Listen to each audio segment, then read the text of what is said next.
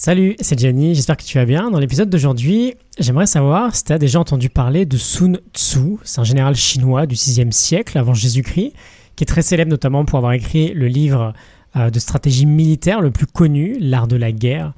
Et donc ce que je te propose dans l'épisode du jour, c'est euh, de partir aujourd'hui à la guerre avec Sun Tzu. Je vais te montrer, euh, je vais plutôt te faire écouter un petit extrait de ma nouvelle formation qui est sortie hier sur la procrastination. C'est une formation en 7 jours pour réunir toutes les clés possibles pour enfin passer à l'action.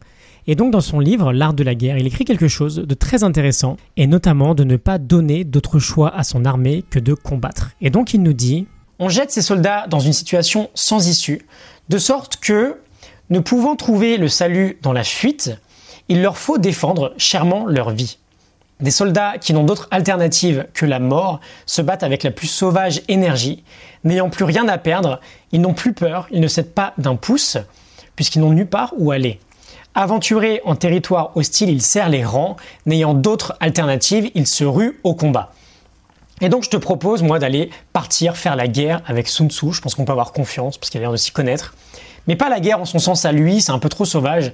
La guerre en mon sens, la guerre contre les distractions.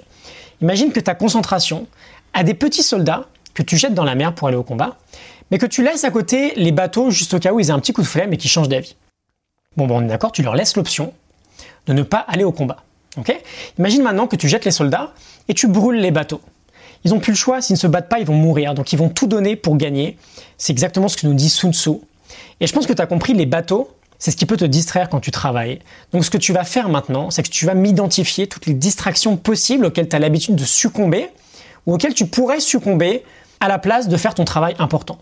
Moi j'ai une petite idée, hein. le plus gros pour moi c'est Internet, c'est même YouTube, je consomme énormément de contenu, c'est un aspirateur pour moi. Alors c'est pas forcément du divertissement, c'est toujours des choses où voilà j'apprends des trucs super intéressants, mais ça me distrait dans le sens où ça m'éloigne de mon travail. T'as Facebook, t'as les réseaux sociaux, t'as le smartphone, t'as peut-être une console de jeu, euh, la télé, bref, tu fais ta liste. Puis tu te, tu te fixes une heure de travail sur ton sujet. On parlera de blocs de temps là dans quelques minutes. Et pendant ce laps de temps, tu mets tout hors de portée. Tu les brûles pas, on va pas en arriver là, ça serait un peu dommage mais tu les mets hors de portée. Voilà, c'est une petite métaphore que je voulais partager avec toi. C'est un extrait du cinquième module qui parle des distractions. Quand on veut réduire sa procrastination et passer à l'action, on pense souvent qu'il faut optimiser sa motivation. J'ai fait un autre épisode où je te montre que c'est absolument pas le cas et qu'il y a cinq autres éléments à prendre en compte qui sont bien plus importants. Cet épisode, c'est 7 jours pour arrêter de procrastiner et passer à l'action. C'est l'épisode précédent, le numéro 53. Je te laisse l'écouter si le passage à l'action est un problème pour toi.